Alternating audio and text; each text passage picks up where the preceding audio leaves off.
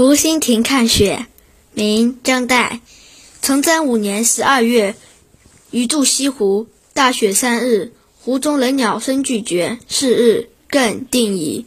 余饶一小舟，拥翠衣炉火，独往湖心亭看雪。雾中沆荡，天与云于山与水，上下一白。湖上影子为长堤一横，湖心亭一点。余于舟一芥。舟中人两三粒而已。到亭上，有两人铺毡对坐，一同子烧酒，如正沸，皆与大喜，曰：“湖中焉得更有此人？”拉与同饮，与强饮三大白而别。问其姓氏，是金陵人。客此即下船。